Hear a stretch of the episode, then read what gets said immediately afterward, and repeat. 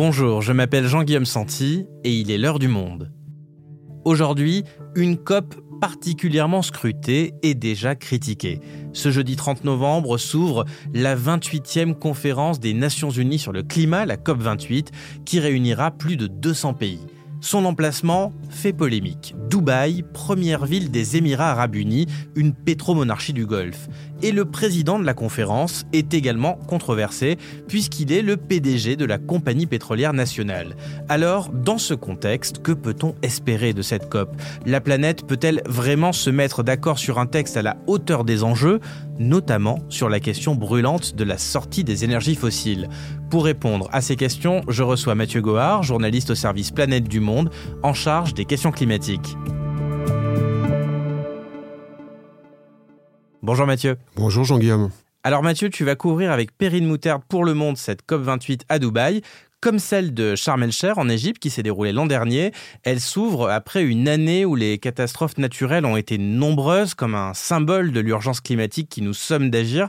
Est-ce que tu peux nous dire en quelques mots sur quelle note s'était finie la COP 27 en Égypte et ce qui s'est passé depuis bah, Elle s'était terminée sur une note positive pour une grande partie du monde, notamment pour les pays en développement. C'était assez inattendu, mais euh, ça se passe comme ça. Des fois, à des COP, il y a un sujet qui émerge. Et l'année dernière, c'était la création du fonds pertes et dommages. C'était une très très ancienne demande des pays du Sud, enfin des pays en tout cas euh, les plus pauvres, les plus vulnérables au changement climatique. Il s'agissait de créer un, un, nouveau fonds euh, pour compenser les dommages causés par des catastrophes naturelles qui sont euh, amplifiées par le réchauffement climatique, par exemple le Bangladesh après un ouragan, ou euh, les pertes irréversibles, c'est-à-dire par exemple quand une île perd son trait de côte, ou même quand des habitants sont obligés de déménager. Donc c'était une très très ancienne demande. Euh, elle a abouti avec le soutien de l'Union européenne l'année dernière. Et toute cette année, il a fallu structurer ce fonds avec beaucoup de méfiance de la part des pays du Sud sur est-ce que le fonds sera alimenté, et où sera-t-il hébergé alors, tu nous l'as dit, ce fonds était une demande qui existait depuis des décennies et qui a donc abouti à la COP27. Pourquoi est-ce que ce point, il était si important pour les pays en développement? Parce qu'en fait, dans le contexte du réchauffement climatique, dans la diplomatie climatique, il y a cette notion de euh, responsabilité. C'est-à-dire, euh, une grande partie des pays en développement ont raison de dire que le réchauffement est en grande partie dû par le développement des pays du Nord, de l'Europe, des États-Unis, que c'est ces pays-là qui ont dégagé le CO2 pendant 150 ans et que subissent maintenant les conséquences de ce réchauffement climatique. C'était une façon en fait d'amener la question de la dette climatique. Euh, vous devez maintenant compenser ce que vous avez créé. Le problème, c'est que cette notion de responsabilité était vraiment faisait très peur aux pays euh, du Nord, notamment aux États-Unis, qui craignaient une judiciarisation des procès en cascade contre eux et qu'au final, ça leur coûte extrêmement cher, cette question de responsabilité. Ils ont fini par céder euh, l'année dernière, même si la mise en place a été très compliquée après. Donc une demande depuis plusieurs décennies des pays du Sud, une opposition historique des États-Unis qui avait peur que ça leur coûte euh, beaucoup d'argent avec une jurisprudence qui reconnaisse leurs responsabilités. Donc au final, le fait que ce fonds passe à la COP 27, c'est une vraie victoire diplomatique? Oui, c'était une vraie victoire. Après, euh, toujours le problème, c'est la concrétisation des choses. Avant d'aborder la nouvelle COP, ils avaient un an pour se mettre d'accord sur ce que serait ce fonds exactement, comment il serait structuré, comment il serait financé. Et c'est là qu'on est rentré dans le, dans le plus dur, en fait. Des fois, les choses commencent après la COP. Il y a un comité de transition de ce fonds pertes et dommages qui s'est réuni quatre fois sans aboutir. Il y avait une vraie opposition entre les pays du Sud et les pays du Nord. Les pays en développement ne voulaient pas que ce fonds soit abrité par la Banque mondiale qu'ils considèrent aux mains des Occidentaux. Et les pays du Nord se méfient beaucoup, en tout cas les pays occidentalisés, les pays les plus riches, de qui va payer et qui va bénéficier de ces fonds. Parce que selon certains classements, euh, la Chine, par exemple, est toujours un pays en développement et pourrait bénéficier de ce fonds. Seulement la Chine, c'est aussi le premier émetteur mondial de gaz à effet de serre. Donc il a fallu structurer tout ça et ils ont dû faire une réunion en urgence juste avant la COP28. Les pays en développement ont beaucoup lâché, ils sont arrivés sur un texte et un accord sur ce fonds perte des dommages. Le problème, c'est que pour le moment, il n'y a aucun financement dans ce fonds. Ok Mathieu, donc si je te suis bien, on a acté la création d'un fonds pertes et dommages, même si sa mise en application et son financement c'est encore compliqué. Mais pendant tout ce temps-là, on n'a pas parlé d'atténuation, c'est-à-dire de réduction des émissions de gaz à effet de serre? Bah, C'est toujours un des grands enjeux de la diplomatie climatique, c'est-à-dire les financements des pays euh, les plus riches vers les pays en développement sont un sujet de blocage. Maintenant qu'à la COP27, il y a eu vraiment des avancées concrètes, l'espoir de beaucoup, euh, d'ONG, mais aussi euh, des pays de l'Union européenne, c'est qu'on puisse à la COP28 parler d'autres choses, et notamment de l'atténuation de l'émission des gaz à effet de serre. C'est tout l'enjeu de la, de la COP28 qui s'ouvre jeudi.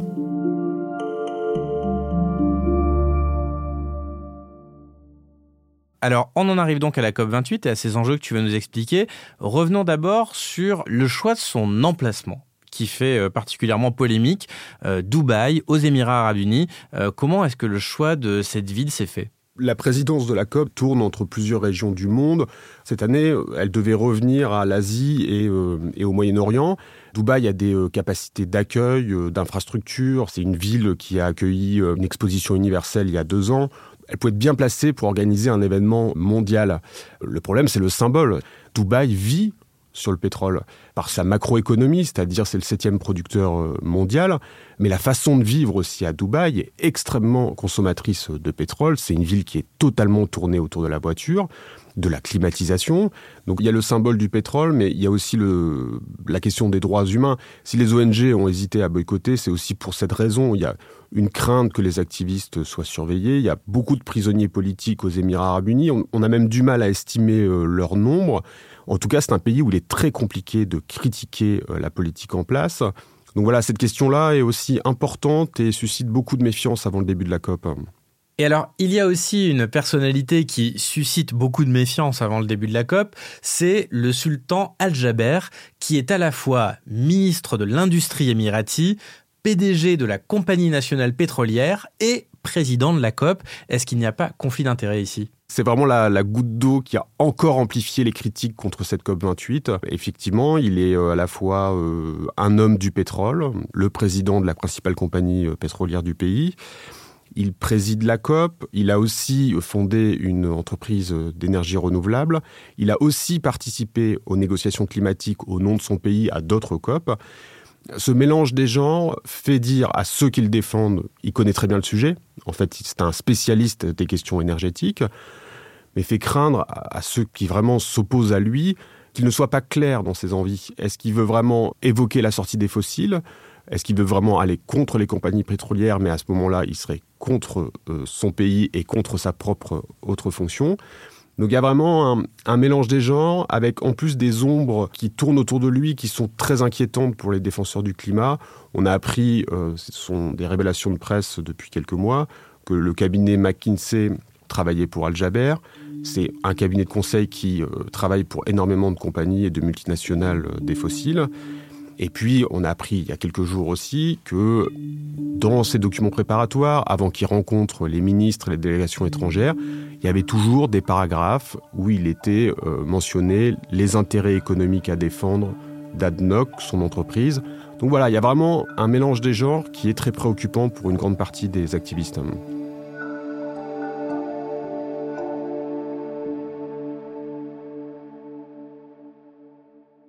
Et alors Mathieu, c'est d'autant plus inquiétant pour les défenseurs du climat que le sujet finalement central de cette COP28, c'est est-ce que la planète décide de sortir des énergies fossiles, de se fixer un calendrier, un échéancier? Alors où est-ce qu'on en est à ce niveau-là?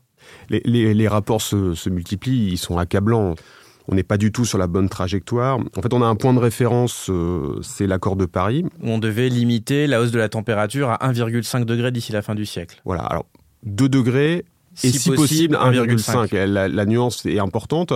On n'y est, on est pas du tout. Là, selon euh, un des derniers rapports de l'ONU, on est plutôt sur une trajectoire entre 2,5 et 2,9 degrés.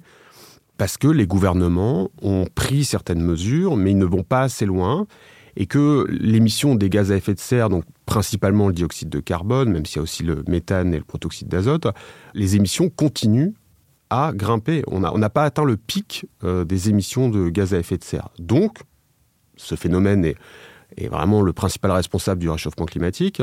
Donc, la planète continue à se réchauffer. On est en dehors des trajectoires. Et ça, ça va être euh, un moment très important de la COP parce que l'accord de Paris avait prévu dans son texte de faire le bilan au bout de 7-8 ans, et donc on y est au bout de 8 ans, de faire un bilan technique, politique, des mesures qui ont été mises en place par tous les pays depuis 2015. Les pays à la COP devront se mettre d'accord sur ce bilan et devront prendre de nouvelles mesures dans les deux ans qui viennent pour baisser leurs euh, émissions de gaz à effet de serre. Donc on va voir ce qui va en sortir. Les scientifiques disent qu'il faut baisser de 43% les euh, émissions avant 2030. Là, les trajectoires nous amènent peut-être sur une baisse de 2 à 3% Donc il y a vraiment une marche immense à franchir dans les années à venir. Mais là, ce que j'ai du mal à comprendre, Mathieu, c'est que quand on dit il faut baisser les émissions de gaz à effet de serre, on parle d'énergie fossile. Il n'y a pas grand-chose d'autre qui émet des gaz à effet de serre que précisément notre usage massif des énergies fossiles. Alors, si l'humanité arrive à se mettre d'accord pour dire qu'il faut euh, maintenir en dessous de 2 degrés le réchauffement climatique, pourquoi elle n'arrive pas à se mettre d'accord pour dire il faut qu'on sorte des énergies fossiles à horizon 2050, par exemple c'est une question euh, fascinante parce qu'effectivement, quand on commence à s'intéresser aux questions climatiques, on s'intéresse tout de suite aux questions énergétiques et notamment au pétrole, au charbon et au gaz. Dans aucun texte d'accord de la COP, jusqu'à récemment, il n'y avait le mot fossile prononcé. C'est une sorte de mot tabou. Euh, certains disent un, éléphant au milieu de la pièce, mais on tourne autour.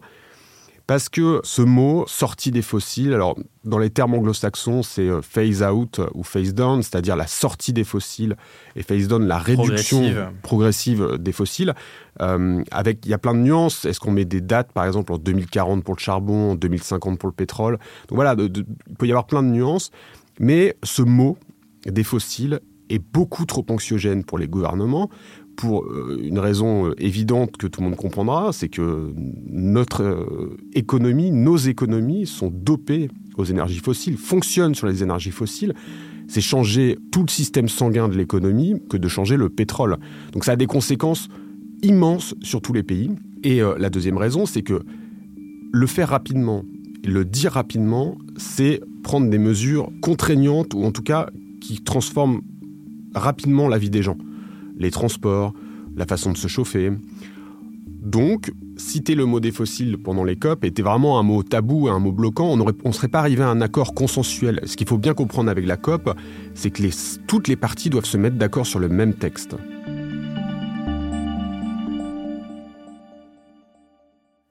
Donc si je te suis bien, euh, le mot énergie fossile est tabou, enfin peut-être plus ou moins tabou euh, selon les pays dans le monde. Quel est le jeu d'échecs géopolitique qui se joue à cette COP? Euh, Quel pays pousse le plus pour la sortie des énergies fossiles? Et quel pays freine le plus des cas de fer? Il y a une zone qui pousse le plus et qui est considérée comme la plus vertueuse sur le sujet, c'est l'Union européenne, qui l'année dernière à la COP 27 avait réussi à structurer une coalition autour de la, du mot sortie des fossiles. Il y avait 80 euh, pays qui s'étaient joints à l'Union européenne. L'Union européenne, parce qu'elle euh, elle y a tout intérêt. Ce n'est pas une zone qui produit euh, beaucoup de fossiles. Elle l'importe, donc ça lui coûte de l'argent. Donc elle y a plutôt intérêt.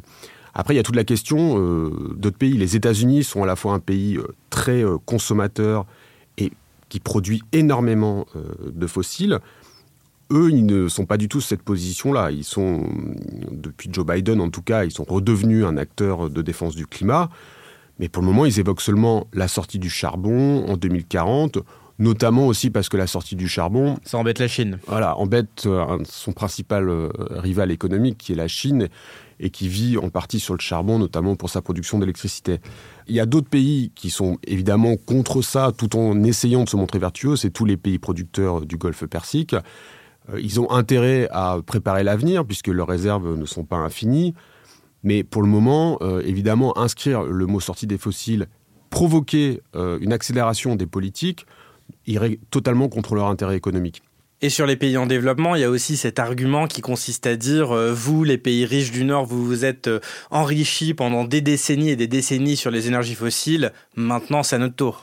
Oui, mais c'est un argument qui s'entend et qui est intéressant aussi, c'est-à-dire maintenant évoquer la sortie des énergies fossiles au niveau mondial, euh, dire à, des pays en développement, eh ben voilà, on va couper progressivement euh, les robinets.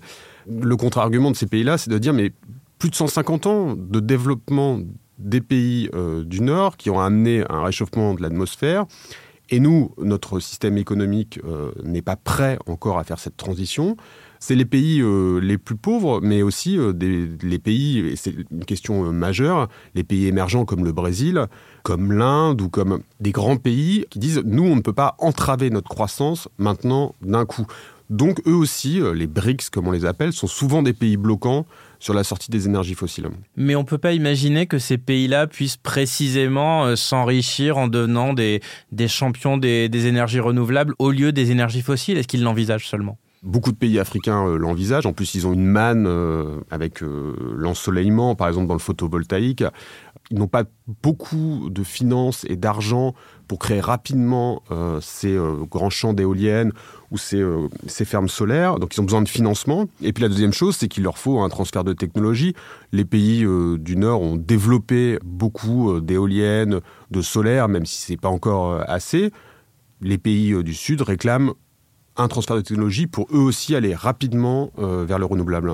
Et il y a beaucoup de pays qui ne donnent pas leur technologie parce qu'ils veulent demain être ceux qui vendent l'énergie. Et ça, c'est un autre point de blocage.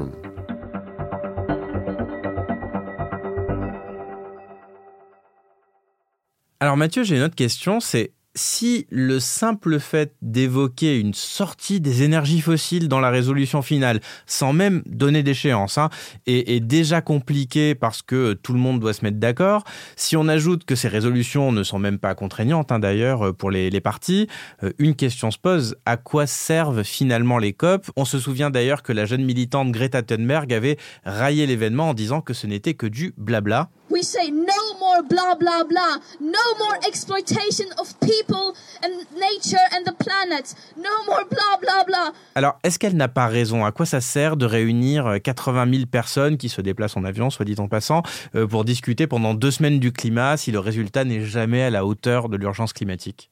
Alors, il y a de plus en plus de critiques contre les COP, des critiques qui sont assez justifiées, parce qu'il euh, il y a des décisions importantes et pourtant on n'est pas sur les bonnes trajectoires un des arguments de ceux qui défendent les COP, c'est de dire s'il n'y avait pas ces conférences, ça serait encore pire. En fait, ils ont raison. Quand on voit les, trajectoires euh, depuis 2015, euh, l'accord de Paris, par exemple, a permis d'aplanir les courbes. C'est-à-dire que les, États ont quand même pris des décisions qui fait qu'on est plutôt entre 2,5 et 2,9 degrés, et que sans cet accord, sans les politiques mises en place, on serait plutôt entre 3,5, 4, 4,5 degrés. On serait resté vraiment sur un scénario de réchauffement encore plus intense. Mais euh, ça ne suffit pas, donc il faut remettre la pression à chaque fois. Le deuxième point important, c'est que les COP, c'est encore un des lieux importants du multilatéralisme. C'est un endroit de dialogue où euh, chaque pays euh, a la même voix et chaque expression porte de la même façon. À la fin, la décision d'une COP doit être consensuelle. Et donc, il y a des personnalités, comme la présidente de la Barbade, qui viennent de pays qui sont considérés comme petits, mais qui pourtant, sur le climat, ont une voix très importante. Donc ça, c'est quelque chose à respecter, même si euh, le fait que la décision doit être consensuelle fait qu'au final, on est sur un compromis et que les réponses, souvent, sont pas assez euh, importantes par rapport à l'urgence climatique.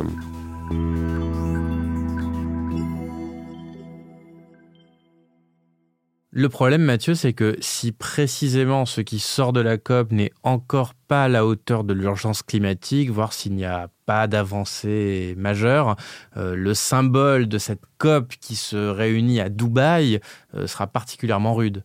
Moi, c'est vraiment l'impression que j'ai depuis euh, plusieurs semaines, c'est que cette COP, elle est très importante, surtout quasiment une question vitale pour l'existence des COP parce que en fait, elle réunit beaucoup de choses, beaucoup d'attentes. Tu l'as dit parce qu'elle est à Dubaï, parce que du coup, euh, beaucoup de défenseurs du climat ont envie de parler des énergies fossiles, parce que on est huit ans après l'accord de Paris et qu'on n'est pas du tout sur la bonne trajectoire.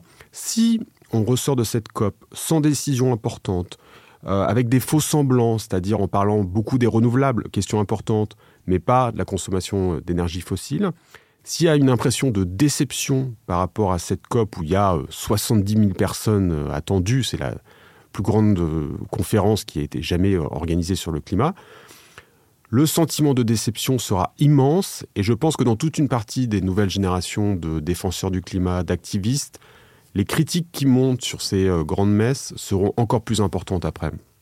Merci Mathieu. Merci Jean-Guillaume.